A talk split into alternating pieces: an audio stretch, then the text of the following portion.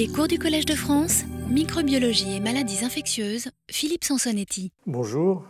et bienvenue à cette nouvelle série de, leçons du, Collège de France, la chaire de microbiologie et maladies infectieuses. Euh, c'est donc l'année universitaire 2019-2020. Euh, ces cours vont se prolonger euh, depuis cette date, donc du 4 décembre jusqu'à la fin du, mois de janvier.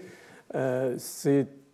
une année un petit peu particulière puisque c'est l'année de ma retraite, donc euh, ça vous explique probablement directement le titre que j'ai donné à ces, leçons euh, cette année. Et, donc ce que je vais essayer de faire globalement, c'est de, non pas reprendre des détails d'analyse moléculaire ou cellulaire de, processus infectieux comme on l'a souvent fait, encore qu'il y en aura un petit peu au, passage quand même, mais de, reprendre peut-être dans, cette dernière année un certain nombre de thèmes qui ont été euh, dominants ou que j'ai essayé de rendre dominants euh, au fil de ces, 12 ans en fait, d'existence de cette chaire de microbiologie et maladies infectieuses.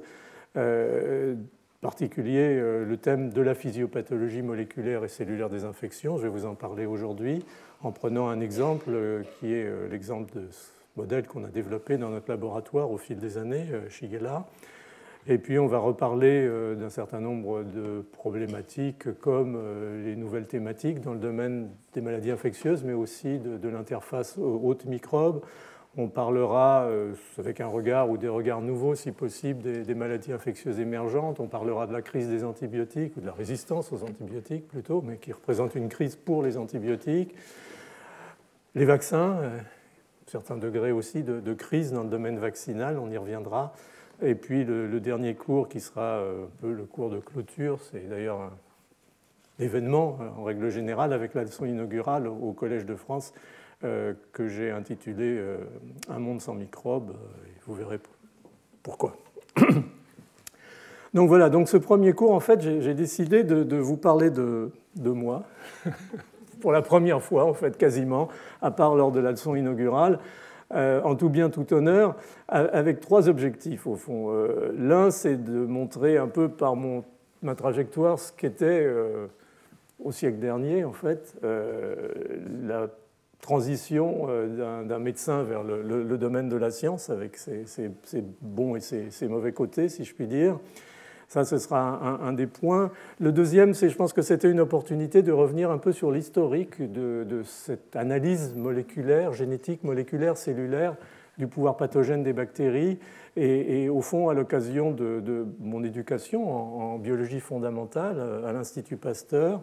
euh, de euh, vous montrer un peu comment s'est effectuée la, transition entre, les organismes modèles et, les pathogènes. Et puis la troisième ambition de ce cours, euh, c'est bien entendu, comme je l'ai dit en tout début, de, vous parler des mécanismes moléculaires et cellulaires et, comment tout ce système s'est mis en place en insistant euh, peut-être moins sur les mécanismes dans une certaine mesure que sur les, périodes de transition, c'est-à-dire les, grands moments, les, articles souvent qui ont marqué euh, une transition dans, les approches, dans, la vision du système, dans, l'élargissement au fond du concept de, cette analyse moléculaire et cellulaire. Donc ça, ce sera le cours. Et puis le, séminaire, cette année, j'ai décidé aussi, euh, au fond, de rendre hommage à, mon institution, mon autre institution, qui est l'Institut Pasteur.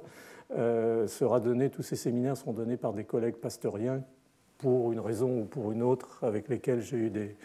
relations scientifiques euh, particulières. Et donc, ce soir, ce sera Armel Falipon, qui est directeur de recherche à l'Institut Pasteur, qui a travaillé dans mon laboratoire, qui est ma collaboratrice, ou une de mes collaboratrices depuis 30 ans maintenant,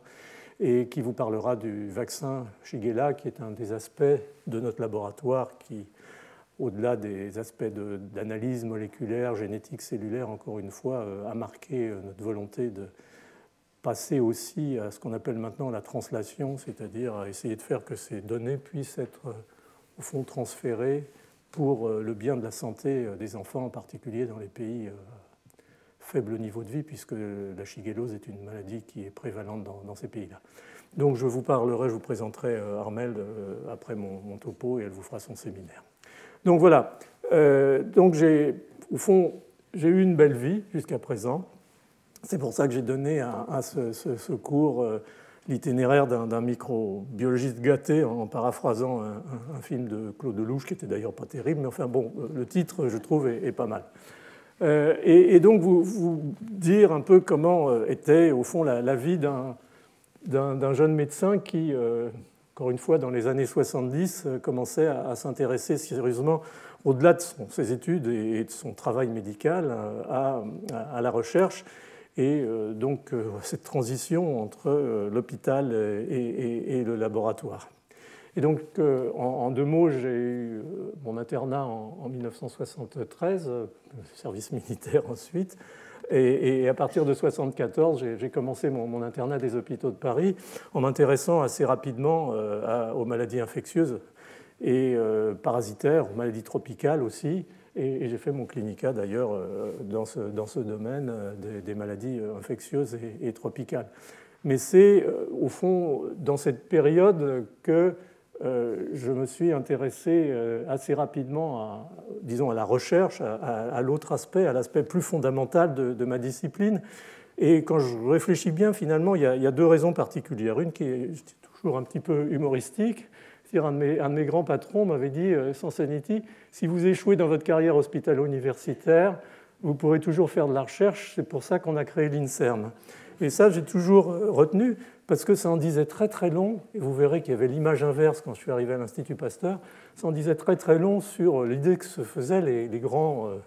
médecins, mandarins pour certains, de l'époque de la recherche, euh, et, quand je suis arrivé à l'Institut Pasteur, je me suis aperçu assez rapidement que les chercheurs avaient à peu près la même idée euh, sur les médecins, dans l'autre sens. Et, ça a présenté finalement un, cocktail assez intéressant. Mais ça, c'est l'aspect humoristique, mais c'était quand même une, réalité. Et puis l'autre aspect, bien entendu, était un aspect plus sérieux, plus médical. J'avais été vraiment très frappé par, deux choses dans, cette carrière euh, hospitalière qui commençait. La première, c'était les infections dites opportunistes chez les sujets immunodéprimés. J'avais fait pas mal d'hématologie, pas mal de néphrologie, en particulier en unité de transplantation rénale. Et j'avais toujours été frappé, euh, et, on l'était tous d'ailleurs, depuis les médecins jusqu'aux infirmières, aux aides-soignantes, par euh, ces drames, sans parler de la famille des malades, bien entendu, où, au fond une équipe, parce que c'est vraiment des équipes dans, ces domaines, euh, faisait un travail formidable de, traiter une leucémie aiguë ou de greffer un rein ou une moelle, et puis tout ça, en, quelques heures, pouvait être détruit par une infection euh, opportuniste euh, dramatique. Donc ça, ça avait été vraiment un, choc et, l'impression qu'au fond, quelque part, le malade, le terrain, l'immunologie, tout ça, c'était très important, mais que le microbe lui-même, souvent c'était des microbes très particuliers, était aussi certainement très important à considérer. Et ça s'est conforté en observant au fond que souvent déjà dans les années 70, on avait du mal à traiter certaines de ces infections, en tout cas les infections bactériennes, parce que ces microbes étaient en train de devenir résistants aux antibiotiques. Et, au fond, cette crise de l'antibiorésistance, elle a commencé au fond quasiment euh, au moment où les antibiotiques ont commencé à apparaître. On a vu apparaître très vite des, résistances. Et j'avais été frappé par un article, d'ailleurs c'était déjà sur, Shigella, d'un chercheur japonais qui s'appelait Watanabe, qui avait montré dès le milieu des années 60, en fait, euh, qu'on observait chez Shigella, qui était euh, source d'épidémies absolument dramatiques dans, le Japon euh, d'après la guerre, qui était encore très très pauvre à cette époque-là, dans les années 60, on voyait très bien au fond une montée de la croissance, enfin une croissance de l'incidence de, la résistance. je vais peut-être y arriver. Euh, c'est cette, courbe ici, là, qui, était totalement corrélée à l'augmentation de la production d'antibiotiques.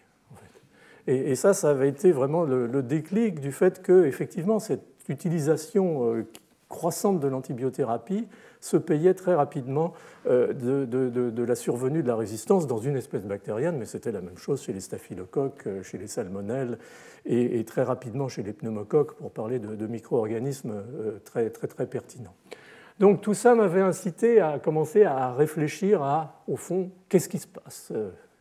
à l'intérieur de ces microbes qui expliquent à la fois euh, ces effets pathogènes délétères et qui expliquent euh, cette installation, cette croissance euh, du phénomène de, résistance aux antibiotiques. Et donc il fallait apprendre la microbiologie, bien entendu, c'était pour moi limpide, et, il fallait bien entendu trouver un endroit où apprendre la microbiologie. Il y avait un endroit pour apprendre la microbiologie, bien entendu, c'était l'Institut Pasteur, c'était, j'estime que c'est encore, par la, la mecque de, la microbiologie, non seulement française, mais, européenne et, mondiale. Donc, il fallait, d'une manière ou d'une autre, s'insinuer à l'Institut Pasteur, parce qu'à l'époque, euh, avec euh, quelques papiers euh, cliniques, on avait probablement peu de chances de rentrer dans un laboratoire. J'avais quand même réussi, à l'occasion d'un stage à l'hôpital de l'Institut Pasteur, qui était avec l'hôpital Claude Bernard, l'autre hôpital de maladies infectieuses de, Paris et de, la région parisienne. J'avais réussi à mettre mon pied dans la porte, comme disent les anglo-saxons, et au fond, j'avais été accepté par le professeur Chabert, que vous voyez ici avec euh, Jacques Monod, à l'époque euh, dans son laboratoire, qui était un des grands laboratoires qui s'occupait effectivement de la résistance aux antibiotiques, mais en particulier des bases génétiques de la résistance aux antibiotiques. C'était un laboratoire qui était spécialisé dans les plasmides de résistance, dans tout ce qui était les éléments extrachromosomiques qui véhiculaient euh, les gènes de résistance aux antibiotiques chez les bactéries, en particulier à Gram négatif, mais aussi chez des bactéries comme euh, les staphylocoques par exemple. Donc ce laboratoire travaillait beaucoup sur ce qu'on appelait les groupes d'incompatibilité, commençait une véritable taxonomie et phylogénie de ces plasmides de résistance qui s'avéraient peu à peu accumuler des gènes successifs et, devenir des, supports de, multirésistance chez certains de ces, micro-organismes. Donc ça, ça avait été vraiment ma, mise de, pied à l'étrier et au fond mon premier contact direct à la paillasse avec la génétique microbienne, alors que mon niveau en génétique microbienne était quand même relativement euh, limité à, ce stade. Et donc il y avait une chose à faire dans ce cas-là, j'ai mis que la fortune a souri à l'audacieux deux fois, et c'est cette deuxième fois, euh, c'est il fallait, si on voulait véritablement se former, suivre le cours, euh, ce qu'on appelait le grand cours, c'est-à-dire le cours de microbiologie de l'Institut Pasteur, qui avait été créé, comme vous le voyez sur cette diapositive, en 1889. C'était à l'époque le, cours de, microbie technique. Vous voyez que la microbiologie, ce n'est pas une discipline qui plaisait vraiment aux femmes à l'époque. Euh, et vous voyez au, premier rang euh, deux, géants de la, microbiologie, Émile Roux et, et, euh, qui étaient les directeurs de, ce cours, de ce grand cours, ce qui deviendra assez rapidement le, grand cours de, microbiologie. Et, un jour, mon professeur Chabert donc, a, appelé euh, le directeur scientifique de l'Institut Pasteur, qui était à l'époque Michel Goldberg, et lui a dit Écoute, j'ai un médecin euh, dans mon laboratoire, en stagiaire, il est plutôt moins bête que la moyenne des médecins, l'image inverse de ce que je vous ai raconté pour mon grand mandarin, et euh, il faudrait absolument faire quelque chose pour qu'il puisse faire le cours de microbiologie de l'Institut Pasteur. Et dans la semaine qui suivait, j'étais dans le bureau de Jacques Monod, qui était directeur à l'époque, et qui m'a offert une bourse, appelée une bourse roue, qui existe toujours d'ailleurs, euh, pour faire euh, m'arrêter un an mon internat et faire ce grand cours. Alors, le cours de microbiologie, euh, le grand cours, je l'ai fait en 1976-77. Vous voyez que ça s'était quand même relativement féminisé à l'époque. Et j'ai eu la chance de rencontrer à ce cours, elle dirigeait les travaux pratiques, une femme tout à fait exceptionnelle, qui est décédée cette année d'ailleurs, qui s'appelle Agnès Hudman, qui était une grande généticienne, qui était à la fois une grande scientifique et puis en même temps le témoin de, cette époque absolument extraordinaire de développement de euh, la génétique moléculaire, en particulier bien entendu à l'Institut Pasteur, qui a beaucoup, beaucoup marqué euh, ma carrière. Donc voilà, le cours s'était bien féminisé, mais euh, par contre, lorsqu'on regardait les, équipes unité, chef d'unité, chef de service de l'Institut Pasteur, vous voyez que ce n'était pas encore terrible de côté euh, féminisation et, malheureusement, ça n'est toujours pas, même si, les choses se sont quand même euh, relativement euh, améliorées. Mais vraiment, on ne se rend pas compte hein, de ce que c'était la situation encore il y, a, une quarantaine ou une cinquantaine d'années dans, toutes ces institutions. Donc voilà un petit peu le, début de, toutes ces choses. Et ce cours, honnêtement, méritait, mérite toujours cette reconnaissance euh, de, qualité. On avait des enseignants absolument étonnants, certains d'entre vous probablement en connaissent euh, plusieurs, et, cette introduction à, la génétique euh, moléculaire était absolument exceptionnelle, ce d'autant qu'elle se situait dans les années, quelques années qui suivaient le, prix Nobel de Lvov, Monod et Jacob, qui avait été vraiment la, reconnaissance du rôle majeur que, jouait ou qu'avait joué la, microbiologie et la génétique moléculaire française dans, ce domaine. Et donc, j'ai appris des choses à ce cours, et, à la fois pendant les cours et puis bien entendu pendant les, causeries d'Agnès Ullmann dans les temps morts de, nos expériences en, travaux pratiques. Et c'est là que j'ai commencé à à véritablement à disons, l'aspect dynamique de la génétique moléculaire, euh, avec, euh, bien entendu, euh, on apprenait l'histoire de, Josh Liederberg et d'Edward Tatum, qui avaient au fond découvert la transmissibilité des, caractères génétiques entre les bactéries, avec ce, fameux facteur F, tel que l'avait appelé Liederberg, qui, permettait ce transfert. Euh, avec euh, Hayes, qui était arrivé très très rapidement dans tout ça, d'Irlande, qui était venu d'ailleurs à l'Institut Pasteur. Euh, Hayes avait montré que ce transfert génétique, de caractère génétique, à l'époque on n'avait pas plus d'informations que cela, était unidirectionnel, et il avait réussi à isoler un, voire plusieurs mutants qui passaient ces caractères ces génétiques à, très haute fréquence, qu'il avait appelé High Frequency of Recombination, ces fameuses souches HFR qu'on a tous utilisées aux travaux pratiques et que j'ai réutilisé moi-même euh, dans un certain nombre de mes expériences, comme je vous le montrerai ultérieurement, pour montrer à quel point ce, cours impactait véritablement sur, les concepts et, la pratique de, la génétique, parce que travaux pratiques étaient absolument euh, d'un niveau euh, exceptionnel. Et puis, bien entendu, j'apprenais ces choses qui m'avaient beaucoup plu d'ailleurs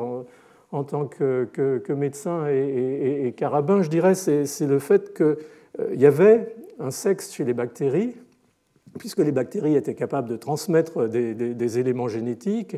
Et euh, Elie Volman et, François Jacob avaient fait cette expérience tout à fait intéressante où ils avaient pris euh, cette souche HFR qui transférait des caractères à haute fréquence, mais en,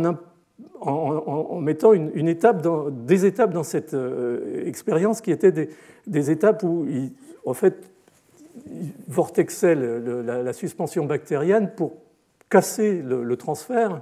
et donc faisait par étapes, ce qui fait qu'ils avaient réussi à euh, définir, euh, du fait de l'unidirectionnalité, une cinétique d'acquisition par la bactérie receveuse des facteurs génétiques de la bactérie donneuse. Et euh, au fond, en, utilisant des souches HFR qui transféraient dans deux sens opposés, ils avaient réussi à cartographier à l'époque euh, le génome des coli 12 sur la base d'un certain nombre de marqueurs euh, métaboliques en particulier,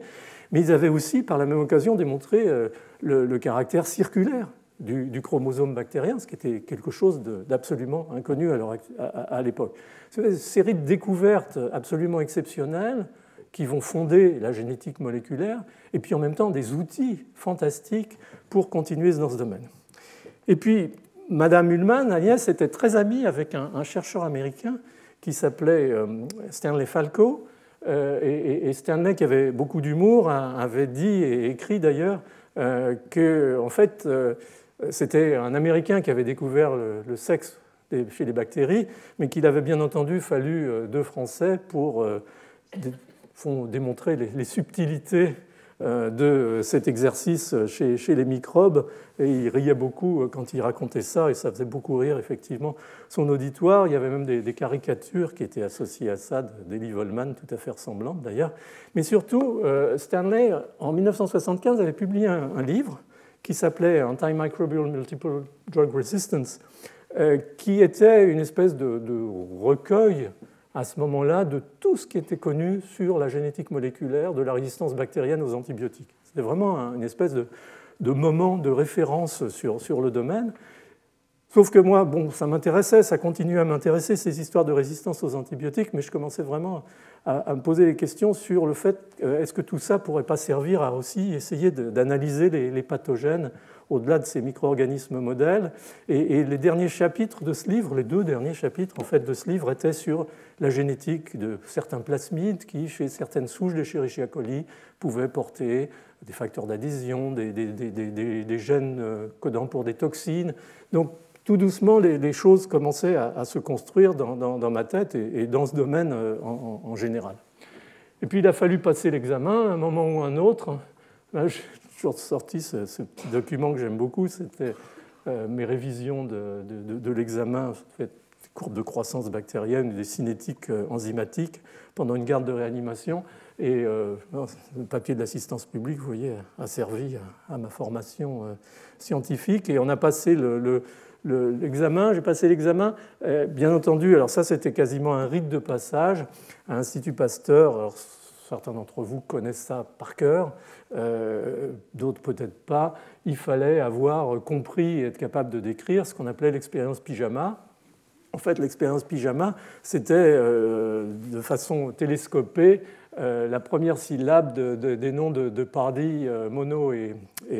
enfin Jacob et, et Mono. Alors, dit comme ça, ça peut paraître drôle. Dans la réalité, c'est un des papiers fondateurs de la biologie moléculaire, enfin de la génétique moléculaire moderne, puisque c'est le papier qui, au fond, a permis de définir le fait qu'il y avait deux types de gènes euh, dans un chromosome microbien. Il y avait les gènes qui codaient pour euh, des protéines, des protéines de structure, des enzymes, en particulier la bêta-galactosidase, le gène LACZ, hein, qui était euh, un peu le, gène modèle, et puis des gènes régulateurs. Et euh, au niveau de ces systèmes de régulation, bien entendu, il y avait ce fameux opérateur qui était éventuellement euh, bloqué ou, débloqué par l'existence, encore une fois, à ce stade de, produits dont on ne savait pas très bien si c'était de l'ARN, si c'était des protéines, tout ça, mais tout ça a fondé euh, non seulement les aspects de régulation, mais aussi à cette époque-là, il faut imaginer qu'il n'y avait pas encore la connaissance de l'ARN messager. Et en fait, c'est dans les mois qui ont suivi ce, travail que euh, François Gros et, Sidney Brenner, dans des laboratoires différents, ont découvert l'ARN messager. Le problème de l'ARN messager des prokaryotes, des bactéries, c'est qu'il est très instable. donc, il échappait véritablement à cette démonstration. Il a fallu des tonnes de P32 pour, essayer d'arriver à, ce genre de, de, conclusion et, c'est quand même des, moments euh, absolument euh, exceptionnels dans euh, ça. Et donc tout ça, c'était, c'était quasiment un catéchisme au grand cours de l'Institut Pasteur. Vous étiez formé à ça et, vous trembliez d'émotion en entendant toutes ces histoires. C'est une réalité, hein. rétrospectivement, je ne regrette pas, comme vous voyez, d'avoir pu faire ce cours. Alors, ce qui était assez, encore une fois, tentant pour un médecin, c'était de se dire, au fond, tous ces micro-organismes modèles, c'est bien, Escherichia colica 12, bon, mais qu'en est-il des pathogènes? Qu'en est-il des micro-organismes pathogènes? Et là, on avait vraiment euh, ce que j'ai appelé une boîte à idées, euh, finalement aussi une boîte à outils pour, faire euh, tout ce, travail d'analyse. Encore fallait-il l'adapter éventuellement à, d'autres micro-organismes, en particulier à des pathogènes qui n'étaient pas parfois aussi entre guillemets faciles à travailler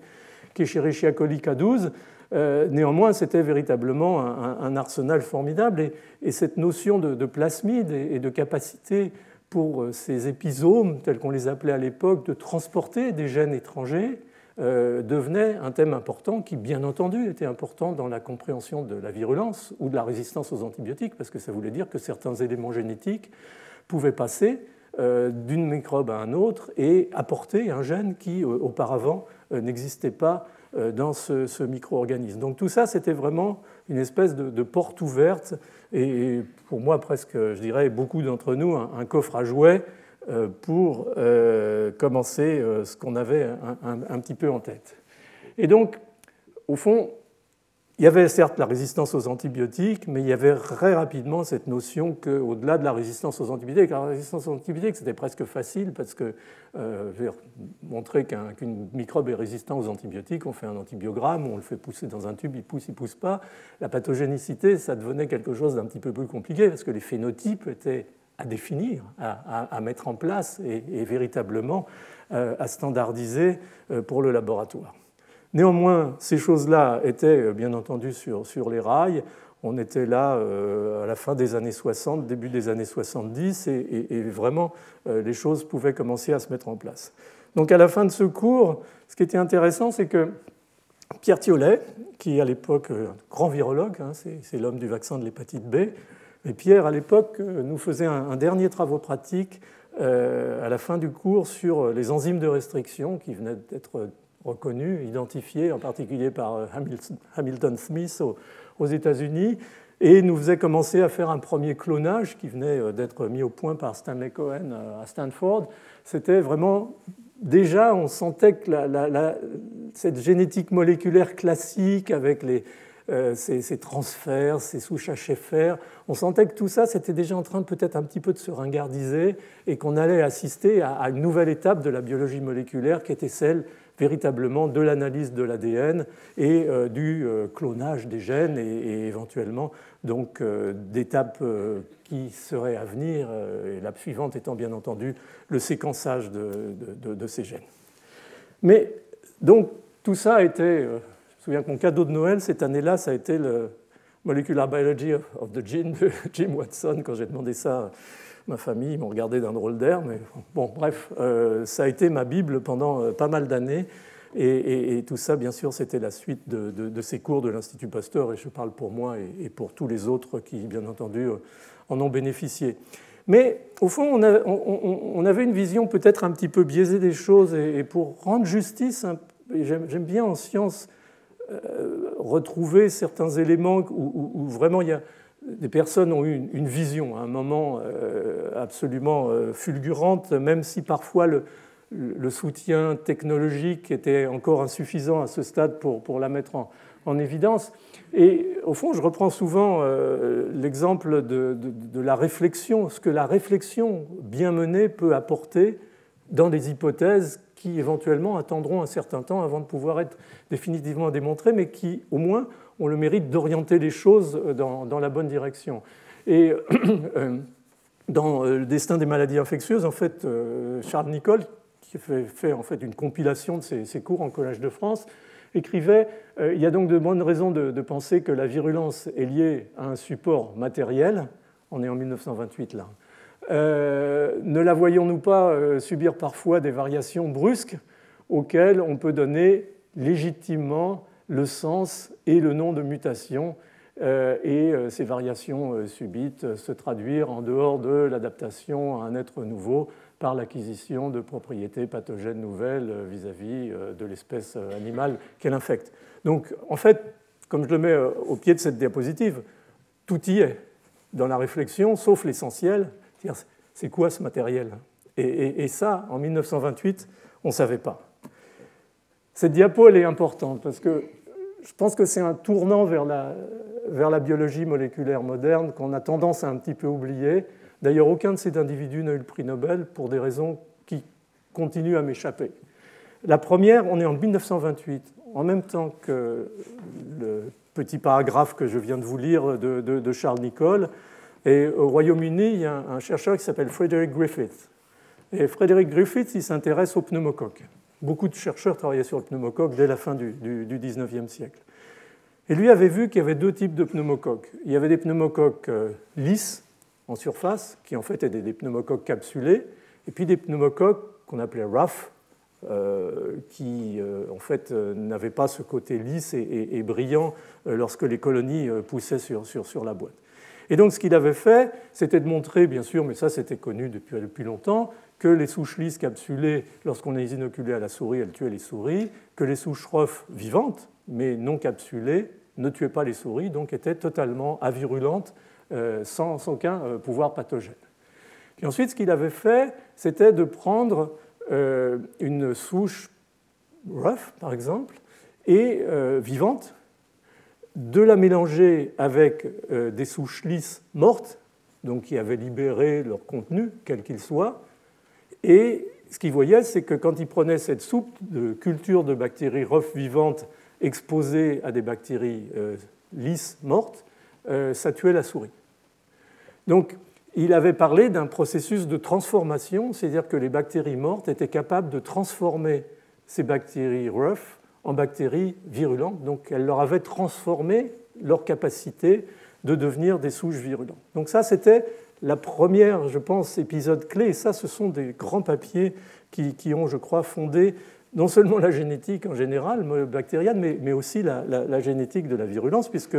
au fond, c'est grâce à, un phénotype de virulence qu'on a pu euh, en arriver là. Et donc, le, deuxième papier va venir euh, en 1943-1944. Euh, c'est ce fameux papier, article dans le Journal of Experimental Medicine, donc par le, groupe de, l'université Rockefeller à, New York, d'Oswald Avery, de, Colin MacLeod et de donc, McLean McCarthy, qui, au fond, reprend les expériences de Frédéric Griffith et y ajoute une chose, c'est-à-dire qu'il purifie différentes fractions bactériennes,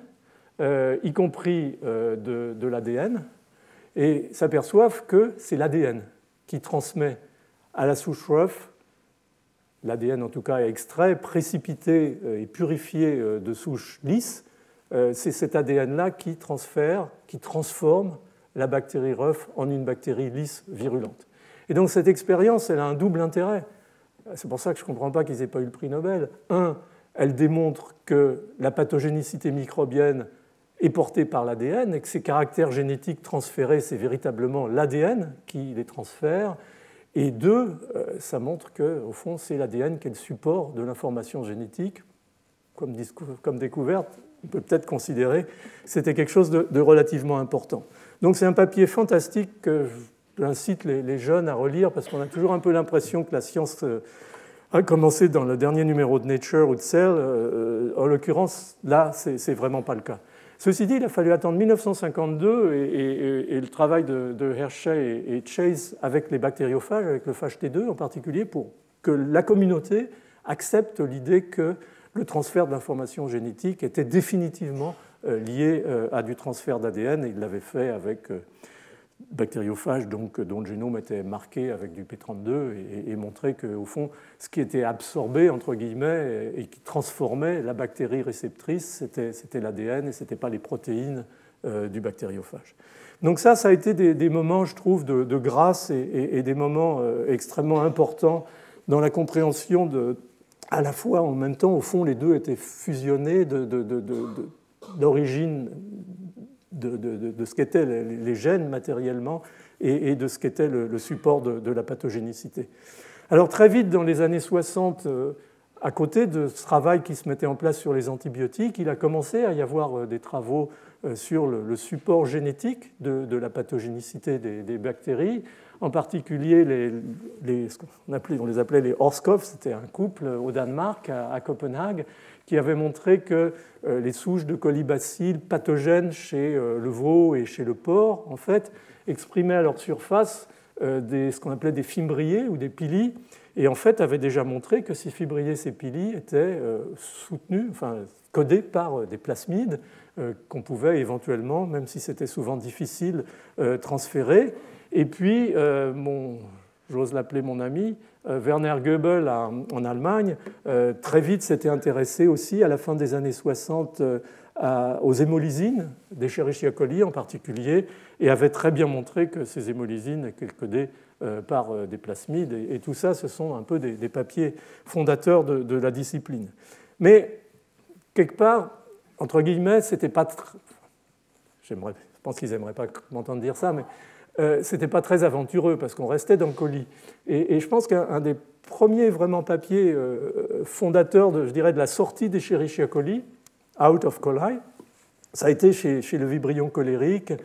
euh, et la démonstration par des méthodes classiques hein, de, génétique du fait que, la toxine colérique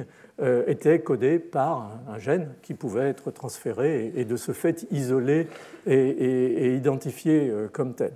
Donc ça, c'était au fond des gènes structuraux, euh, des gènes qui codaient pour des facteurs de virulence, des pili, des hémolysines, des toxines, comme la toxine euh, de euh, Vibrion colérique. Mais très vite, et on parlait tout à l'heure, le papier pyjama, deux sortes de gènes, les gènes régulateurs et les gènes de virulence, très vite, on s'est aperçu que les micro-organismes n'étaient pas même, même espèce pathogène n'était pas toujours euh, du même degré de virulence euh, ou n'exprimait pas la virulence dans certaines conditions environnementales,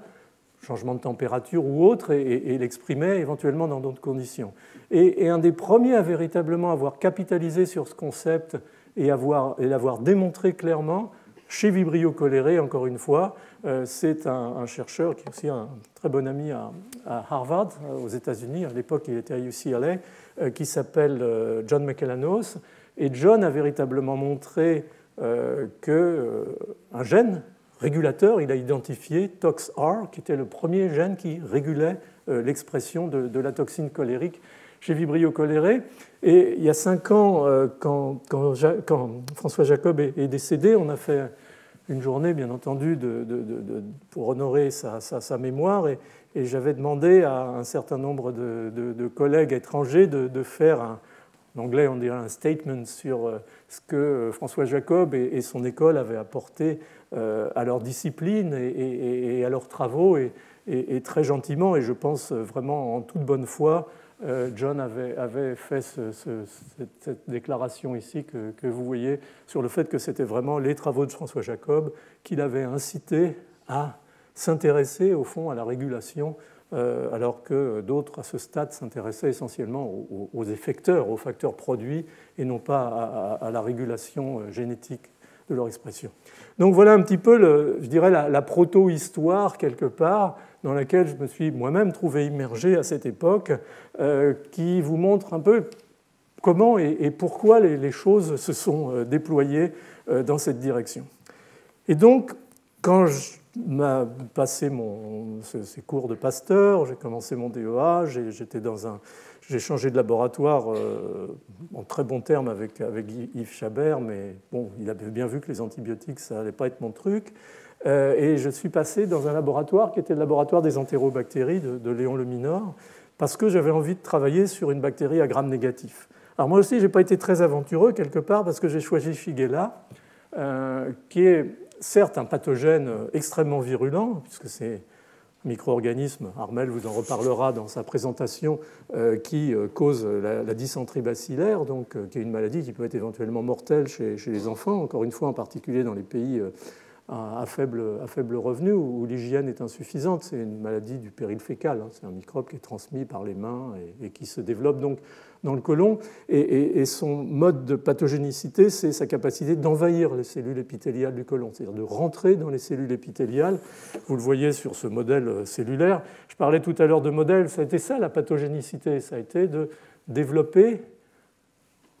en parallèle avec ce qui pouvait se faire sur la résistance aux antibiotiques, de développer des, systèmes qui permettaient de, montrer, de faire émerger ces, ces, phénotypes de virulence et bien entendu la capacité de se coller, d'adhérer à des cellules, ou la capacité encore mieux d'envahir des cellules, était quelque chose qu'il fallait bien entendu vérifier lorsqu'on faisait un mutant, s'assurer qu'il avait perdu ce, phénotype d'invasion. Donc on, avait à, développer ce type de système, et, j'y reviendrai parce que ça a été probablement un des éléments importants dans, le, progrès, de, je dirais, de, la discipline. Donc Shigella, oui, pas trop aventureux, parce qu'en fait Shigella, c'est ce qu'on appelle un patovar d'Escherichia coli. Avec Escherichia coli, vous avez le, modèle de base du salon, euh, qui est euh, coli K12, par exemple, qui avait été utilisé comme micro-organisme modèle dans l'aventure de la génétique moléculaire. Et puis vous avez des patovars euh, qui ont des capacités différentes. Alors les colis entérotoxinogènes, par exemple, ils font des films brillés, ils adhèrent à la surface des cellules, ils produisent une toxine qui est proche de la toxine colérique, et c'est comme ça qu'ils causent la diarrhée chez l'humain ou chez le porc ou chez le veau. On a des Escherichia coli entéropathogènes qui vont adhérer très violemment à la surface des cellules, mais qui ne les envahissent pas, mais qui causent néanmoins une réduction de la surface d'absorption et qui causent donc la diarrhée. Et puis on a des colibacilles invasifs, et en particulier un pathovar particulier qui est Shigella, avec un certain nombre de, sous-groupes, euh, Shigella flexneri, Shigella sonei, qui sont les, plus fréquents, euh, ou les plus fréquemment en tout cas isolés euh, dans les, épidémies. Donc le sujet était là, et il y avait déjà un certain nombre de groupes, y compris Stanley Falco, qui, à l'époque, au Walter Reed Army Institute of Research à Washington, avait commencé à essayer de bricoler les Shigel pour essayer, au fond, de, to crack the nut, comme disent les, Américains, c'est-à-dire de, comprendre ce qui se passait à l'intérieur. Et il y avait déjà une bonne liste de papiers qui, pour l'essentiel, étaient des papiers, tous avaient échoué véritablement, en particulier dans la capacité de pouvoir prendre une souche d'Escherichia coli et puis de lui transférer éventuellement des gènes de Shigel et, d'en faire euh, une Shigel. Donc tout ça, ça avait échoué parce qu'il manquait une pièce importante dans le dispositif, Et cette pièce importante dans le dispositif, j'ai eu la chance de, la découvrir, ça a été quelque part le, début de ma, carrière en tant que scientifique, je dirais, indépendant, c'est qu'en fait, l'élément essentiel de l'invasion des, cellules, de l'entrée dans les cellules, était porté par un plasmide et que tout le monde, bien entendu, était passé à côté du plasmide pour deux raisons. première, c'est qu'il était très grand. À l'époque, on avait beaucoup de mal à, isoler des, plasmides de, de, plus de 200 kilobases. Euh, seuls les, gens d'agrobactérium, les, gens des bactéries, euh, des plantes, savaient le faire. Et j'ai eu la chance chez Léon Leminor de trouver un collègue qui faisait ça et, il m'a appris à, à, isoler des grands plasmides. Et puis le deuxième problème, c'est que ce plasmide n'était pas autotransférable. Ces espèces de, au fond, ces espèces de plasmides géants sont quasiment des mini-chromosomes et ne sont pas autotransférables. Et donc tout le monde était passé à côté de ce plasmide jusqu'à présent. Et donc j'ai montré la présence de ce plasmide chez Léon Le Minor, et puis ça a fait l'objet, bien entendu, mon stage postdoctoral avec euh, Sam Formol, dont je parle aussi avec beaucoup d'émotion parce qu'il est décédé maintenant il y a deux ans, qui est un type exceptionnel. et on a montré que, effectivement, un grand plasmide était responsable de l'invasion des cellules euh, épithéliales par Shigella. Euh, j'ai réussi à le transférer. Euh, il n'était pas autotransférable, donc ça nécessitait un peu d'acrobatie génétique, mais ça a marché. Et puis surtout, j'ai repris mes cahiers de manip du grand cours de l'Institut Pasteur. J'ai fait des souches HFR qui transféraient leur génome dans les deux sens, ou en tout cas certaines qui transféraient dans un sens et d'autres dans l'autre. Et avec ça, j'ai réussi, étape par étape, avec Sam et mon copain Larry Hale, à reconstruire, à partir d'un K12, une souche de Shigel qui était totalement virulente, à la fois dans le modèle cellulaire d'invasion, mais aussi euh, dans les modèles in vivo euh, chez l'animal. Donc ça, c'était un peu, je dirais, de la, de la, protogénomique, puisque avec euh, les moyens du bord de l'époque, on a réussi à, à, reconstruire une bactérie totalement virulente à partir d'un Escherichia coli qui, bien entendu, a priori, était totalement invirulent. Donc ça, c'était la, base du travail, et ça a été la base du travail dans beaucoup de systèmes, chez Salmonelle, euh, chez les staphylocoques. On a vu très très rapidement apparaître l'importance des plasmides en tant qu'élément intrinsèque de la virulence euh, de ces micro-organismes, ne comprenant pas très bien finalement pourquoi chez certains microbes ces gènes de virulence persistent sur des plasmides euh, de façon épisomique, et, d'autres se sont depuis très longtemps intégrés dans, le génome et se sont stabilisés, euh, soit venant de plasmides, soit éventuellement venant de bactériophages. C'est ce qu'on appelle maintenant les îlots de pathogénicité. Et, la dynamique de ces modifications n'est pas encore très claire. Ce qu'on sait par exemple, c'est que si on intègre le plasmide de virulence de Shigel dans le chromosome, la bactérie devient avirulente. Donc il y a sûrement des raisons en matière de régulation de l'expression des gènes qui nécessitent cette euh, indépendance physique, mais pour l'instant, ça, ce sont des, éléments qui sont encore euh, en, question. Donc, euh, je suis rentré à l'Institut Pasteur, j'ai monté mon laboratoire. À l'époque, j'avais l'hôpital, le sida en particulier, qui commençait à émerger, ce qui fait que je n'avais pas toujours ma tête à moi pour le laboratoire. Mais enfin, j'ai eu la chance d'avoir très très vite des, collaboratrices et, et, des collaborateurs exceptionnels que, vous voyez là sur, sur, les photos. Et on a pu commencer véritablement euh, avec Tony, qui était mon premier postdoc euh, américain d'ailleurs, avec Bernadette, qui était une de mes premières euh, étudiantes, avec Hélène et, Joël, commencer à, mettre de l'ordre un petit peu dans tout ça et à commencer à essayer de comprendre ce qui se passait véritablement à un niveau maintenant plus résolutif sur le plan génétique. Euh, et entre parenthèses, Tony était un, généticien, ou est un généticien des, prokaryotes absolument euh, exceptionnel. Alors, on, a commencé tout doucement aussi à, s'orienter vers, euh, vers, la biologie cellulaire, parce que bon, les bactéries, il fallait passer par des cellules pour voir les choses. Et, et, quand on regardait ces cellules en train de se faire infecter, envahir par des shigelles, on commençait à voir des choses bizarres arriver, non pas à la bactérie, mais à la cellule elle-même.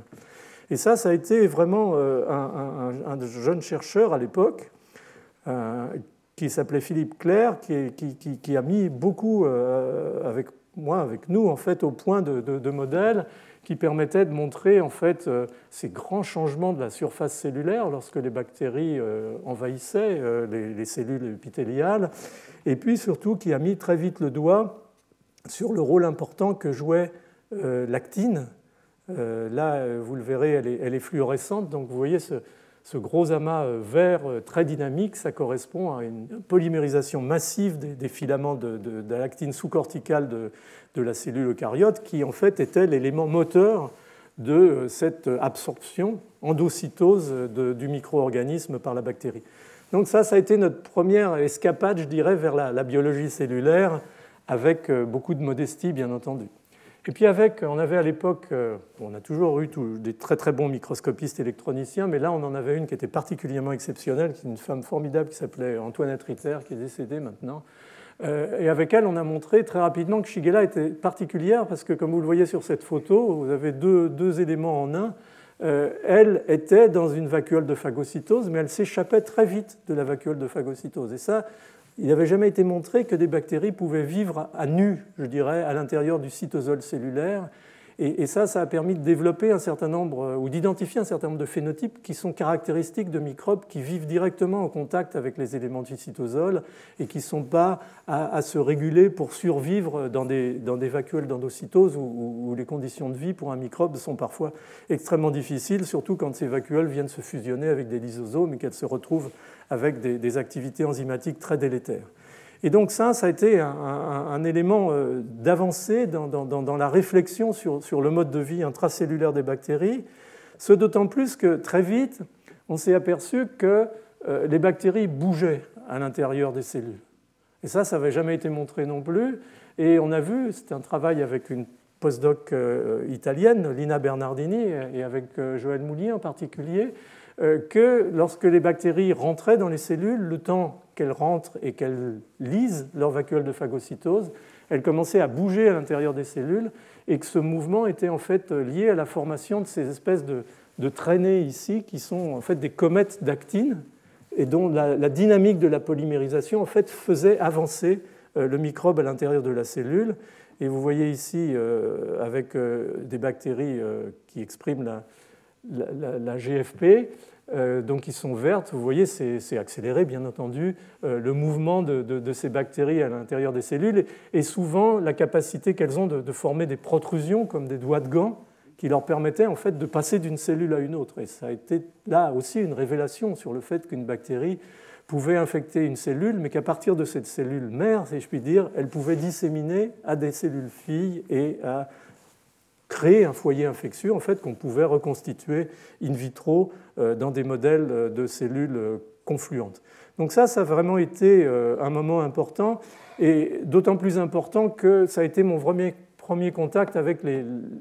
la biologie cellulaire, et il a été un peu rude parce que la première review, enfin le premier expert qui a analysé ce papier, je me souviens de la première ligne de sa, revue, c'était c'est le plus beau, euh, plus bel artefact de, biologie cellulaire que j'ai jamais observé. Alors, d'un côté, j'étais fier parce que on nous considérait comme faisant de la biologie cellulaire, mais quand il a fallu expliquer à mes collègues que euh, les experts pensaient que c'était un artefact, ça a été un, tout petit peu plus douloureux. Euh, on a quand même persisté. heureusement, François Jacob nous avait aidé à, a publié ce papier parce qu'il avait cru dans notre histoire et, ça a été au fond cette notion de, mouvement intracellulaire dépendant de l'actine a euh, considérablement au fond aidé et ça a été euh, vite le cas euh, dans d'autres systèmes en particulier avec l'hystéria monocytogénèse, par exemple, travaux qui ont été faits en particulier par Pascal Cossard dans, notre institut, un des éléments importants qui a été au fond fondateur de, de ce qu'on a appelé la, la, microbiologie cellulaire, euh, dans un terme un peu elliptique, mais, qui dit un peu ce, qu'il veut dire. Et cette notion de motilité intracellulaire des, bactéries a vraiment considérablement aidé. Euh, d'abord parce que dans un institut qui était très axé sur euh, ce qu'on appelait la belle manip, l'expérience pyjama, l'imagerie, ce n'était pas nécessairement considéré comme quelque chose de très noble, et, cette pathogénicité a permis finalement d'anoblir un petit peu la, discipline d'imagerie, euh, parce que bon, bah, finalement, les gens, quand ils voyaient euh, ces, images-là, étaient, assez impressionnés. De... C'était des, systèmes où, avec Pierre Gounon, euh, on, faisait on, élimine, on, mettait en place le système d'invasion avec la formation de ces protrusions. Grâce aux comètes d'actine, on éliminait les lipides cellulaires et, on voyait ces espèces de constructions avec des bactéries au bout euh, qui étaient très très impressionnantes. Là, euh, en fait, on, a pu voir euh, la dynamique et, la polarité des, filaments d'actine. Alors, on était devenu célèbre je ne sais plus si c'était avec, Joël Mounier qu'on faisait ça, parce que pour faire ça, on, marque, il faut extraire la myosine S1 très très rapidement de muscles frais, et euh, faire la, fixation et, le marquage. Et, ensuite, bien entendu, on peut faire l'observation quand on veut, mais la myosine S1 devait être extrêmement fraîche. C'est que la myosine se lie et, décore les, sous-unités d'actine lorsqu'elles sont polymérisées. Donc on avait repéré un, tripier rue Le Courbe euh, qui se demandait véritablement pourquoi on insistait aussi lourdement pour avoir un lapin qui avait été euh, abattu récemment. Euh, mais il nous fallait des muscles frais, euh, et euh, c'est grâce à ce tripier, on n'a jamais mis comme co-auteur d'ailleurs, on aurait dû, qu'on a réussi à, faire ces magnifiques marquages de, ces traînées d'actine qui donnaient vraiment une, idée de, la dynamique du système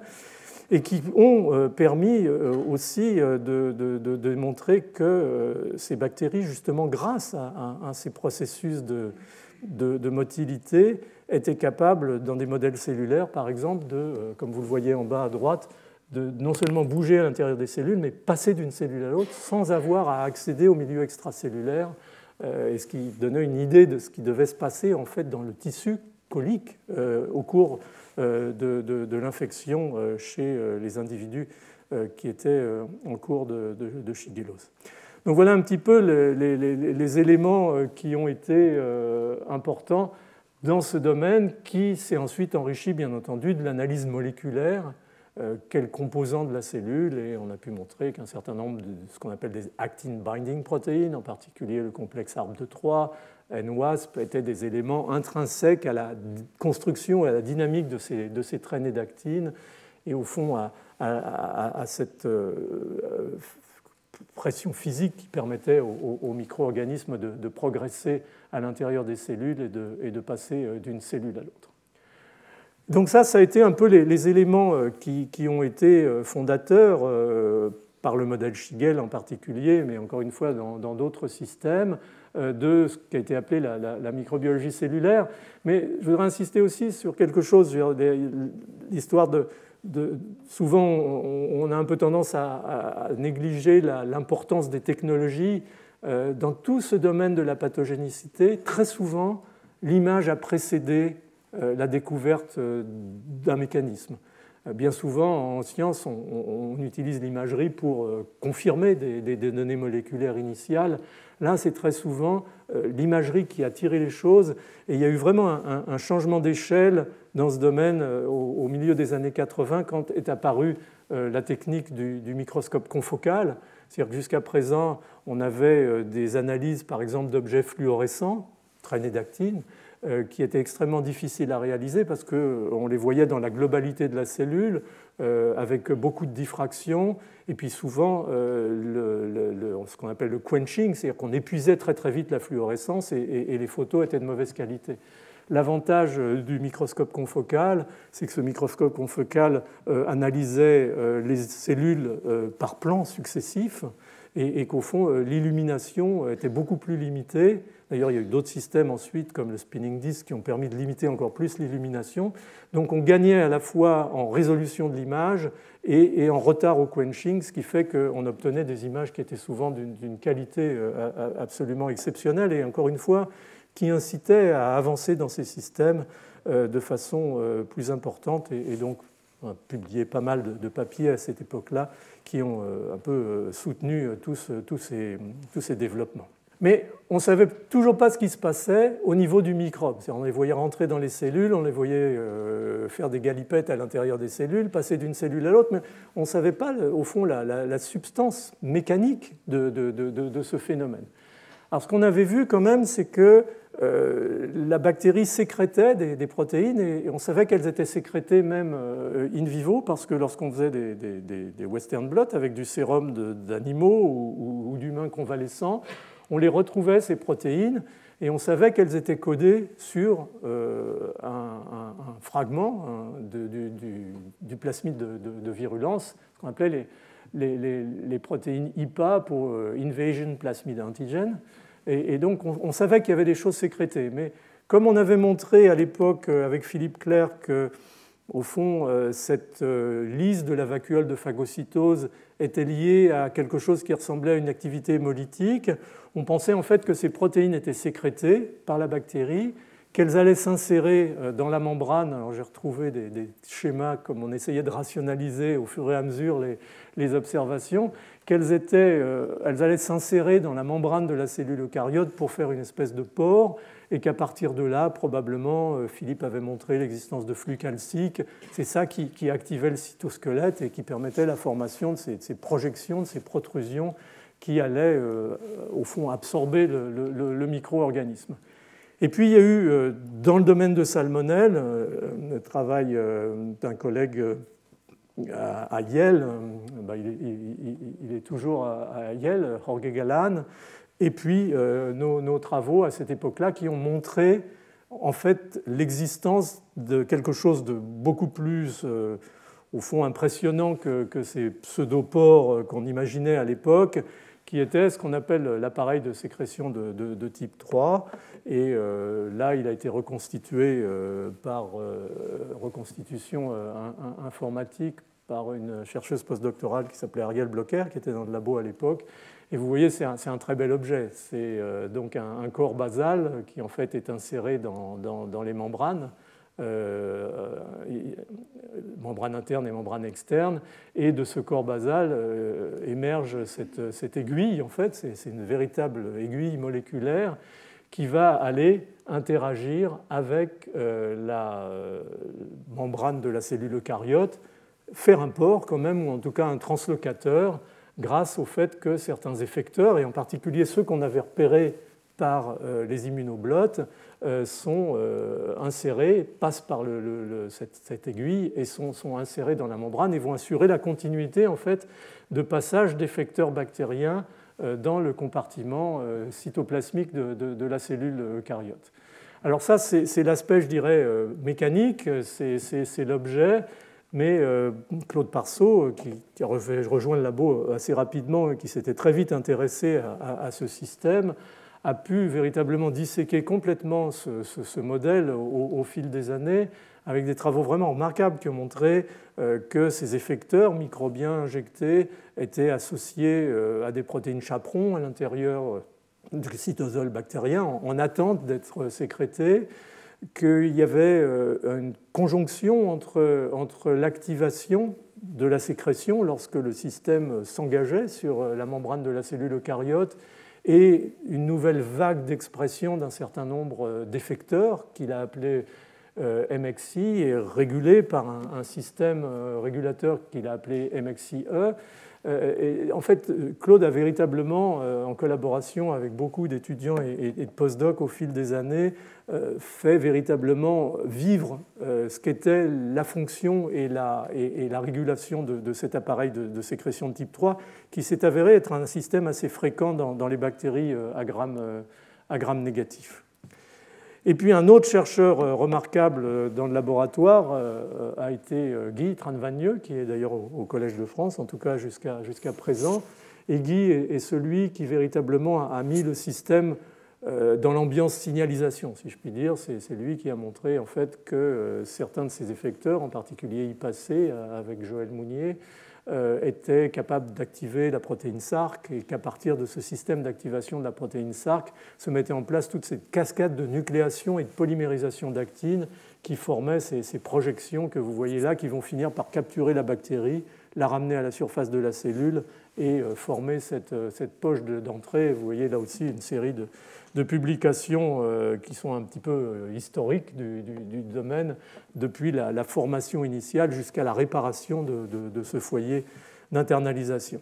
Donc ça, ça a été, je dirais, la, phase biologie cellulaire qui se poursuit en essayant, bien entendu, de l'améliorer, de, de, mieux comprendre un certain nombre de ces éléments. Mais toute cette interaction microbe, cellules, cytosquelette, dynamique du cytosquelette, ça a vraiment été caractéristique des années 90 euh, et, début des années 2000. Et ça fait vraiment notre, notre, pain et notre beurre, si je puis dire, euh, là aussi pour prendre une expression anglo-saxonne, pendant, pendant pas mal d'années. Et puis il y a eu une étape. Et je vous ai dit qu'on parlerait un peu des transitions pour, pour, montrer comment les choses avancent. Il est arrivé dans le labo en, en 91 un, chercheur qui était au, Rockefeller, Arturo Zichlinski, euh,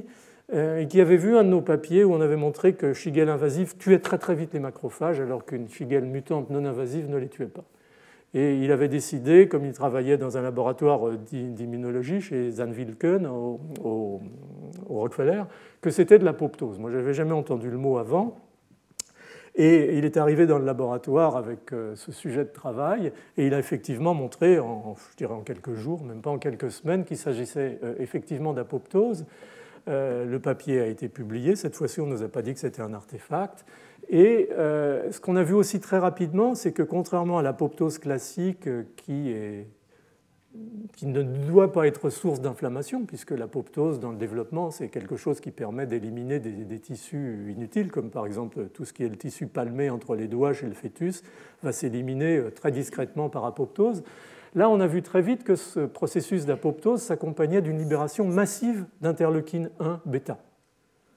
Ne me demandez pas comment on a eu l'idée de faire ça on l'a fait et, c'était véritablement. Alors là, on a commencé à avoir des ennuis avec la communauté scientifique parce qu'on parlait d'apoptose pro-inflammatoire. On nous a dit que c'était hérétique comme terme. Et, donc pendant plusieurs années, on a traîné ce boulet d'essayer de faire accepter à, la communauté que l'apoptose, dans certaines conditions, que Arturo depuis a beaucoup mieux défini, euh, était euh, cause euh, en fait d'un processus éventuellement inflammatoire. Maintenant, ça a été réglé par la magie de la sémantique, puisque quelqu'un a décidé d'appeler ça pyroptose, et tout le monde accepte maintenant le concept sans aucun problème. Comme quoi, la science, parfois, a des détours un, petit peu bizarres. Donc Arturo, ça a été le début d'un, vraiment d'un, travail scientifique passionnant, puis aussi d'une grande amitié, et, au fond aussi quelque chose qui nous a mis sur la voie de l'inflammation. On aurait pu s'en apercevoir plus tôt parce que Shigella, c'est vraiment une maladie par excellence inflammatoire, mais disons au niveau fondamental, euh, ça ne nous avait pas non plus, euh, encore une fois, euh, si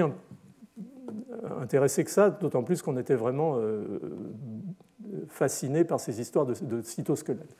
Donc on a commencé à s'intéresser à l'inflammation. Et on a commencé à s'intéresser à l'inflammation avec une, chercheuse postdoctorale canadienne qui s'appelle Dana Philpott, et puis très vite un, étudiant qui s'appelle Stéphane Girardin.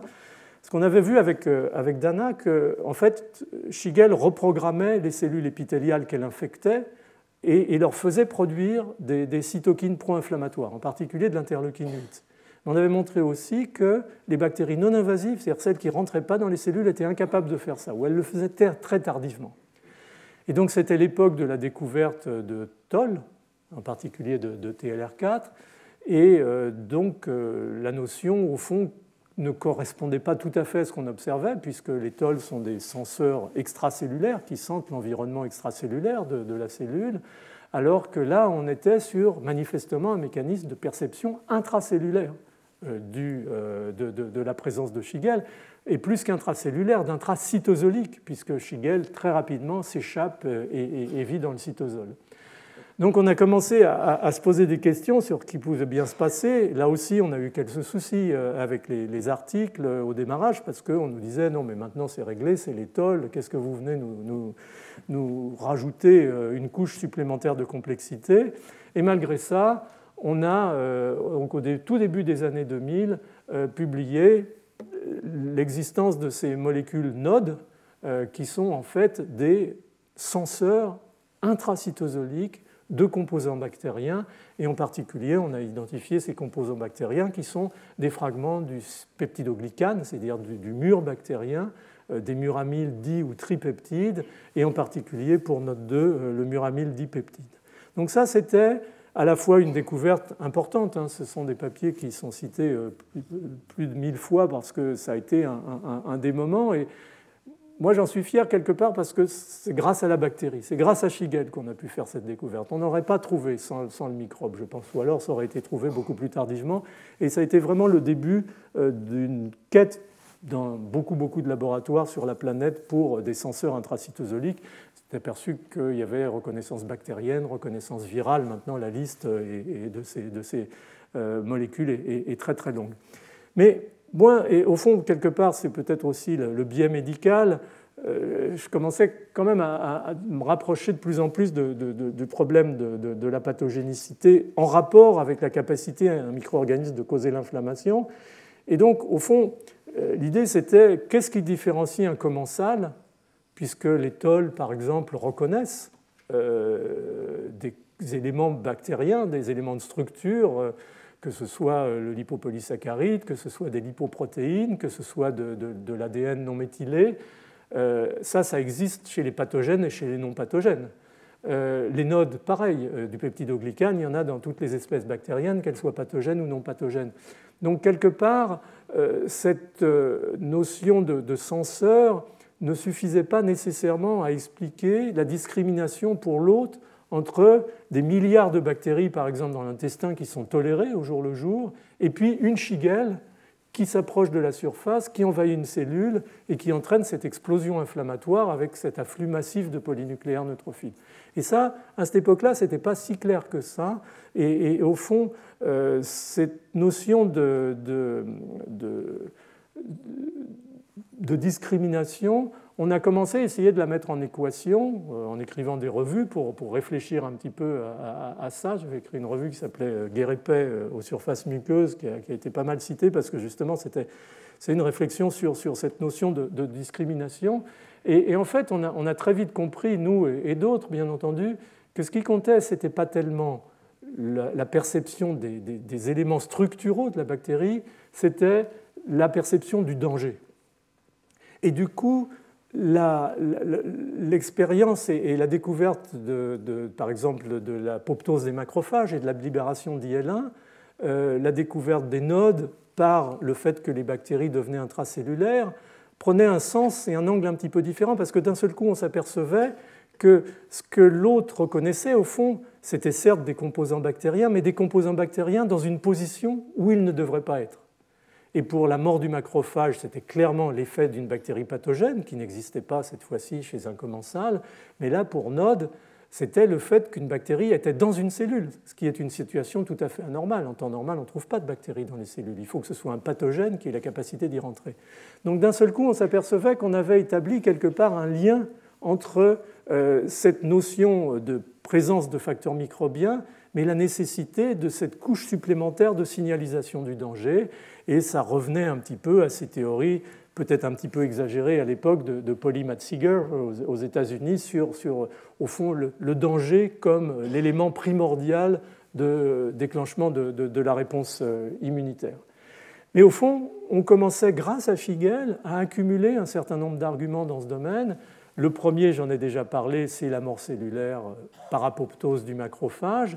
qui, en fait, par l'intermédiaire de, la protéine IPA-B, là, qui va s'insérer dans la membrane, court-circuite l'ensemble des mécanismes de sensing intracellulaire et va directement activer une enzyme, une caspase, qui en fait clive des cytokines pro-inflammatoires, des procytokines IL1 et IL18, qui vont entraîner, alors que l'apoptose se met en place, la libération massive de ces cytokines et la réponse inflammatoire. Et ça, c'est du danger. On n'est plus dans le domaine de la perception d'un composant microbien. Il y a bien entendu les molécules nodes, les molécules nodes qui répondent à la présence intracellulaire d'un microbe ou d'une quantité excessive de produits de ce microbe. Les deux euh, sont des éléments là aussi de danger. Et donc la mise en place d'un circuit par euh, RIC2 et, NF-κB d'une euh, réponse pro-inflammatoire qui là aussi est tout à fait massive. Et puis, au fil des années, on a découvert d'autres mécanismes de signalisation du danger, en particulier euh, avec une chercheuse postdoctorale euh, qui s'appelle euh, Andrea Puard. On a pu montrer, par exemple, que lorsque Shigel engageait une cellule épithéliale, même chose avec Salmonelle en réalité, cet engagement entraînait l'activation de ce qu'on appelle des connexines, qui sont des, des, hexamères euh, qui forment euh, des, pores à la surface des, cellules dans, la, membrane nucléaire. Et en fait, ces, ces hémicanaux libèrent ou permettent le passage de petites molécules, de petits poids moléculaires, et en particulier des nucléotides comme l'ATP. Et en fait, la présence de l'ATP dans le milieu extracellulaire est un poison important pour les tissus, puisque ce grâce à leur reconnaissance par les, récepteurs purinergiques, entraînent une réaction inflammatoire massive. Et là, on avait un autre élément du danger, c'est-à-dire une cellule épithéliale est engagée par un pathogène, elle ouvre les écoutilles, libère des quantités massives d'ATP par ses hémicanaux, et cette quantité massive d'ATP très rapidement active l'inflammasome, la production d'IL1-bêta et euh, un certain nombre de, programmes pro-inflammatoires. Donc tout doucement, grâce à Shigel, on a accumulé une espèce de mosaïque euh, de signaux de danger qui permettent véritablement de euh, reconstruire, je dirais, une espèce de modèle global de l'infection qui nous a permis, ça c'est 35 ans de travail en une diapo, euh, de, reconstituer euh, la partie, je dirais, biologie cellulaire et puis la partie euh, programmation, reprogrammation pro-inflammatoire avec les macrophages, les cellules épithéliales et ces différents mécanismes moléculaires de, danger dont je vous ai parlé. Donc ça, c'était une étape qui nous a amené dans, au milieu des courants au milieu des, années 2000 et puis, toujours grâce à, Schigel, au fond, on, a commencé à s'apercevoir d'un certain nombre de choses et ça a remis d'aplomb. Euh, je vous parlais du travail de, Claude Parceau tout à l'heure sur euh, la, régulation et, cette vague de transcription qui était induite lorsque l'appareil de sécrétion de type 3 était, activé. Et on s'est aperçu que beaucoup de ces molécules, euh, un certain nombre d'entre elles en tout cas, changeait le comportement des cellules lorsqu'elles étaient injectées dans ces cellules par cet appareil de sécrétion de type 3. Et très vite, on s'est aperçu que plusieurs de ces composants étaient anti-inflammatoires en réalité. C'est-à-dire qu'en fait, la, logique du système est probablement que la bactérie, dans un premier temps, a besoin d'être pro-inflammatoire parce que ça lui permet de disloquer la barrière épithéliale intestinale, et ça, on l'a bien montré, y compris par l'induction de la flûte polynucléaire neutrophiles qui vont rompre les jonctions cellulaires et, faciliter la voie. Alors un certain nombre de bactéries vont mourir en route, bien entendu, mais un certain nombre survivent. Et, celles qui vont survivre ont besoin de rétropédaler, si je puis dire, et, de diminuer cette inflammation si elles veulent que leur processus euh, infectieux euh, soit une échéance euh, qui leur permette véritablement de survivre. Parce qu'après tout, ces pathogènes, qu'est-ce qu'ils veulent? Ils veulent se multiplier, hein, comme, tout être vivant. Et s'ils sont gênés dans cette multiplication, soit ils disparaissent, l'extinction de l'espèce ou du sérotype ou autre, soit ils trouvent des moyens avec la coévolution et cette pression sélective majeure, grâce à l'acquisition d'un certain nombre de gènes exogènes, euh, de euh, finalement assurer le contrôle des, réponses de l'autre. Et donc on, a retrouvé une série de, ces gènes codés par le plasmide de virulence dans ce contexte-là qui étaient des gènes puissamment anti-inflammatoires. Euh, vous avez un, certain nombre de, papiers. Là, un gène pour une protéine qui s'appelle OSPG qui bloquait euh, l'activation de la voie NF-kappa B. Euh, on a, avec Laurence Arbib en particulier, démontré que ces mécanismes pouvaient être extrêmement sophistiqués. Par exemple, une protéine qui s'appelle OSPF va dans le noyau de la cellule eucaryote. En fait, c'est une, une, liase qui euh, élimine euh, la, capacité de, phosphoryler les, MAP kinases, qui sont des éléments régulateurs très importants de l'activation de la polymérase 2 pour euh, la, transcription des gènes d'inflammation. Et donc Laurence a, disséqué complètement le fait que cette molécule allait s'associer grâce à, une, une, protéine qui s'appelle HP1 gamma à cette machinerie de, transcription des gènes pro-inflammatoires et en fait modifiait euh, les marques des histones et, par ces changements de conformation de la chromatine éteignait l'expression des, promoteurs pro-inflammatoires. Vous voyez, c'est des systèmes extrêmement originaux, extrêmement complexes qui, au fond, marquent euh, le côté euh,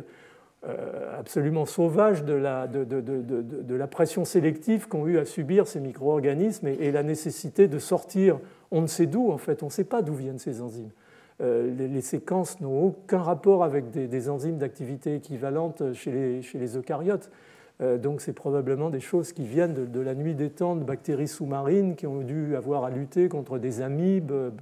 prédatrices ou choses comme ça. Mais on n'a on a aucune idée de, l'origine de ces gènes, pour être très honnête. Et au passage, Andrea a aussi montré dans son travail que cette activation des hémicanaux, libérant l'ATP, était en fait bloquée par l'injection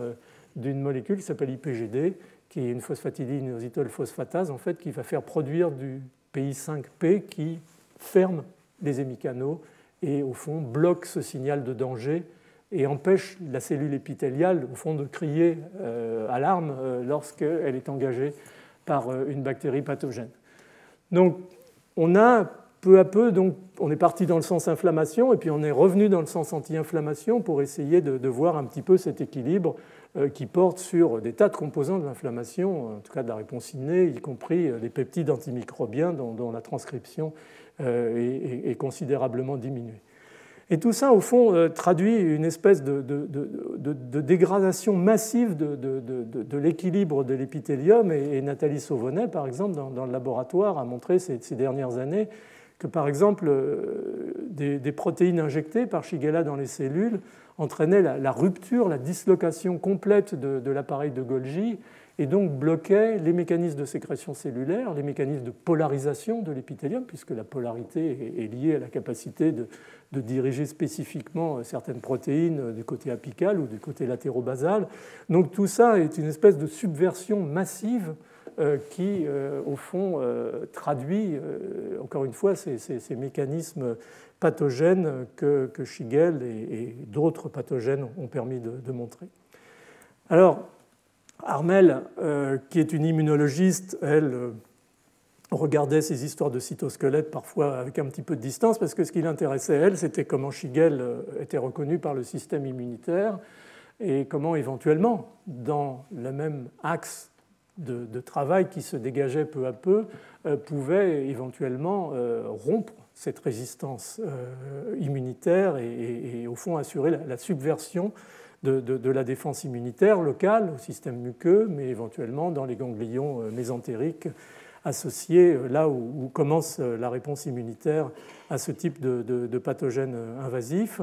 Et donc, euh, au fil des années, elle a, montré, en particulier ces dernières années, avec une série de, très très jolis papiers, à quel point euh, Shigel, et en particulier certains de ses effecteurs injectés, parfois même sans avoir à envahir les cellules du système immunitaire, pour les lymphocytes T, simplement en, les touchant et en les injectant, un peu comme euh, une, seringue, euh, pouvaient bloquer le recrutement, par exemple, des, systèmes euh, qui permettent euh, la chémotaxie et donc la motilité et donc immobiliser euh, les lymphocytes T. Et elle a disséqué avec ses collègues les mécanismes moléculaires. Elle a montré comment aussi ces cellules pouvaient tuer les, lymphocytes B. Donc il y a eu toute une série de, manuscrits que j'ai sélectionnés ici qui ont bien montré que, au fond, ce qu'on anticipait ou ce qu'on avait démontré sur, sur le système inné, sur l'inflammation, pour simplifier, était tout aussi valable sur euh, la, subversion de, la réponse immunitaire euh, adaptative, et que donc euh, Shigella était un vrai micro-organisme immunosuppresseur, et, elle en reparlera dans son séminaire, et, donc au fond assurait sa survie à la fois en étant anti-inflammatoire et en empêchant l'autre la reconnaissance spécifique. Donc tout ça, ça a été vraiment des moments intéressants et aussi des moments euh, de, développement de, certaines techniques un petit peu innovantes, comme par exemple justement dans, le cortex euh, euh, superficiel des, ganglions, de montrer comment le contact entre les lymphocytes T et, les bactéries, c'était le travail d'une postdoc, donc Vilmara Salgado, qui travaillait avec Armel, comment ces, bactéries pouvaient en fait perturber la dynamique de, motilité des, cellules T et on peut faire du, tracking de, ces cellules et montrer que c'est celles qui sont en, contact avec les, bactéries qui sont celles qui, bougent le moins. Donc tout ça rentre aussi dans cette notion d'analyse à haut débit, de, big data, si vous voulez, qui, qui, nécessite à la fois euh, un bon système expérimental, éventuellement in vivo ou ex vivo, qui nécessitent euh, des moyens d'observation euh, de très haute résolution comme le microscope à, deux photons ou les nouveaux systèmes de microscopie confocale qui permettent d'aller assez profond euh, dans les, dans les tissus et puis bien entendu des moyens bioinformatiques d'analyse des données si on veut arriver à ce tracking paraît simple comme ça, mais c'est quelque chose bien entendu d'extrêmement complexe à, réaliser. Donc la morale de tout ça, c'est qu'en fait, on peut s'arrêter là d'ailleurs, parce que je suppose que le temps passe. Euh, la morale de tout ça, c'est qu'au fond, ces, bactéries pathogènes, contrairement à ce qu'on croyait au début, elles peuvent se présenter véritablement sous, plusieurs aspects. Alors, euh, au, Collège de France, il faut faire semblant qu'on parle un peu les, langues anciennes. Donc, euh, mais j'ai retrouvé, c'est vraiment des, poteries grecques de, la grande époque euh, où, on voit, euh, je pense que c'est Achille et Agamemnon qui, jouent au dé, euh, mais ils sont armés, hein, c'est la veille armée. Quand j'avais écrit cette revue Guerre épée aux surfaces muqueuses, j'avais commencé mon l'abstract, le, sommaire, en, mettant civis pacem parabellum. Et, l'éditeur m'avait dit please translate. Euh, bon, bref, ça m'avait un peu énervé. Et, euh, donc, bon, bah, vous avez la, paix, hein, Irénée, vous avez la, guerre ouverte, euh, et puis, et puis vous avez les bactéries comme Shigel, mais comme beaucoup de micro-organismes. Shigel est vraiment très particulier, Salmonelle, Yersinia, aussi, a cette capacité d'avoir accumulé ces, dizaines, voire plus, légionelle à 300 effecteurs possibles sécrétés par un appareil de sécrétion de type 4 qui, vont empoisonner la, vie du macrophage euh, dans, les voies respiratoires. Euh, et donc, c'est toutes euh, ces, ces c'est la, la, ruse, c'est la capacité qu'ont ces microbes, au fond, à, à échapper et, à monter un, système qui est, qui est très similaire au, cheval de Troie. Donc voilà, j'avais encore quelques diapos, mais je pense que vous devez être quand même complètement saturé, donc euh, je, vais arrêter là. Juste pour dire que tout ce domaine de, la pathogénicité des maladies infectieuses, il, évolue très vite, il continue à évoluer avec deux niveaux au fond. Euh, un niveau qui est un niveau de plus en plus ultrastructural, d'arriver maintenant au, niveau euh, des molécules, bien entendu, à l'intérieur des cellules en particulier, avec euh, des systèmes d'imagerie à, très haute résolution, avec euh, des miracles technologiques tels que maintenant on arrive quasiment avec l'imagerie optique à, un degré de résolution qu'on obtenait auparavant uniquement avec des systèmes de microscopie électronique. On voit les, deux domaines se rapprocher et, se combiner de façon exceptionnelle avec les nouveaux outils comme la cryo, microscopie électronique, tomographie, qui permettent de reconstituer aussi en microscopie électronique euh, l'aspect tridimensionnel des, objets qu'on observe dans les cellules. Donc tout ça est bien entendu intégré très très rapidement. Les gros progrès sont aussi dans, dans l'editing des génomes, des génomes microbiens, des génomes euh, des cellules eucaryotes cibles, de manière à générer des librairies de mutants qui permettent d'identifier euh, des, récepteurs euh, à des facteurs de pathogénicité microbienne. CRISPR-Cas a été un, des éléments. Il y a des systèmes maintenant, on a pu détecter le, récepteur du virus Ebola, par exemple, euh, ou d'autres virus de fièvre hémorragique qui avaient échappé jusqu'à présent grâce au fait à, l'édition des génomes des cellules cibles, des lymphocytes cibles, et, montrer au fond que c'était, par exemple, un récepteur de la maladie de Niemann-Pick, qui était le récepteur d'Ebola, dans le compartiment intracellulaire au niveau du réticulum endoplasmique. Donc il y a tout un tas de, progrès euh, qui sont liés aussi, encore une fois, tirés par les technologies euh, qui permettent euh, d'avancer dans le domaine. L'autre gros domaine de, développement dans, le domaine de la physiopathologie, c'est vraiment l'étude des régulations c'est l'irruption, bien entendu, des, petits ARN chez les bactéries et des micro-ARN euh, chez, euh, les, cellules eucaryotes, euh, toute la notion d'épigénétique, le fait qu'on parle maintenant de plus en plus aussi d'immune training, c'est-à-dire qu'en dehors de la réponse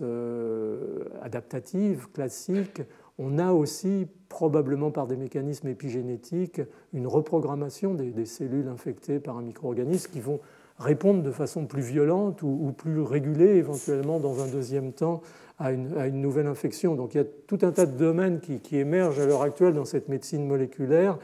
euh, des, pathogènes qui sont passionnants. Il y a aussi tout un domaine qui se développe qui est celui de, de la vie des pathogènes hors de l'hôte. c'est ce qu'on appelle maintenant l'écopathologie. Euh, très jolis exemples sont, les exemples du vibrio colérique, par exemple, qui au fond, la pathogénèse de choléra, c'est quelque chose, c'est un accident de parcours, même si ça peut donner des lieu malheureusement des, des, milliers de morts lors d'une épidémie. Au fond, le choléra n'en a rien à faire de, vibrio colérique de, l'être humain. Ce qui l'intéresse, c'est de vivre sur du zooplancton dans, des, eaux extuarines, dans, des régions chaudes de la planète. Et donc tout ce travail consiste à, au fond, remettre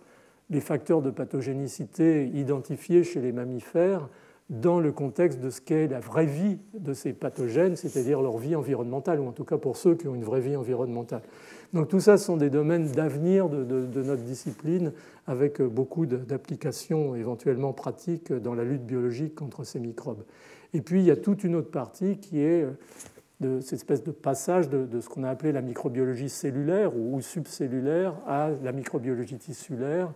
et, à commencer à véritablement pouvoir traiter ces phénomènes de pathogénicité dans des modèles de tissus et, au fond analyser à l'échelle de la cellule, à l'intérieur du, tissu infecté. Et ça, les outils maintenant permettent de commencer à, le faire. Euh, à la fois euh, l'aspect microscopique, mais aussi euh, l'aspect analytique. Par exemple, on peut maintenant, avec ce qu'on appelle le mal d'Itoff, qui est une combinaison en fait euh, d'un système laser avec une analyse euh, en, masse spectrométrie, on peut désorber ce qu'on appelle des, vortex, c'est-à-dire des toutes petites volumes de, tissus, les faire passer dans, le Malditov et, et, les analyser et faire une véritable cartographie euh, des, éléments, cytokines, protéines en général, qui, euh, qui composent le, paysage de, développement d'un foyer infectieux. Donc, euh, toutes ces nouvelles technologies, quelque part, permettent maintenant d'être beaucoup plus ou de plus en plus ambitieux dans, dans l'analyse de, la pathogénicité. Effectivement, quand je compare ça à mon transfert interrompu de début de carrière, euh, il y a des moments où je me sens aussi stupide que devant mon iPhone euh, par rapport aux jeunes. Euh, et, donc voilà, c'est un, domaine qui, se développe, qui va continuer à se développer, heureusement, qui a redonné un peu, quelque part, de, vie à la microbiologie, parce que j'en commençais, les étudiants commençaient à, s'écarter un peu de la microbio, parce qu'on avait l'impression que bon, c'était une discipline un petit peu en, somnolence. Et, en réalité, euh, tout ça, c'est des domaines qui sont très attractifs pour des jeunes chercheurs parce que bon, c'est à la fois conceptuellement c'est passionnant, il y a des applications aussi éventuellement, des vaccins, des antibiotiques, euh, des, diagnostics,